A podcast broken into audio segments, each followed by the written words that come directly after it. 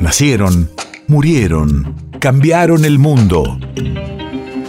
En Nacional Doc, siempre es hoy. Siempre es hoy. 23 de abril, 1995. Hace 27 años, la UNESCO declara esta fecha como el Día Internacional del Libro, con el objetivo de fomentar la cultura, la industria editorial y la protección de la propiedad intelectual por medio del derecho de autor.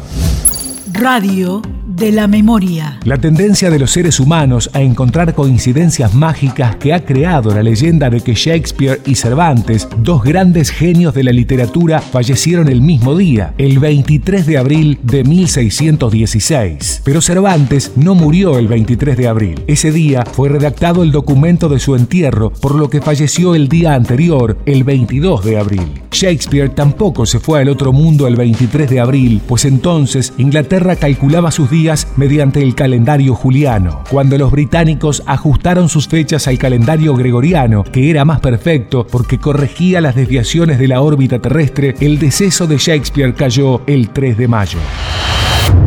Efemérides del continente.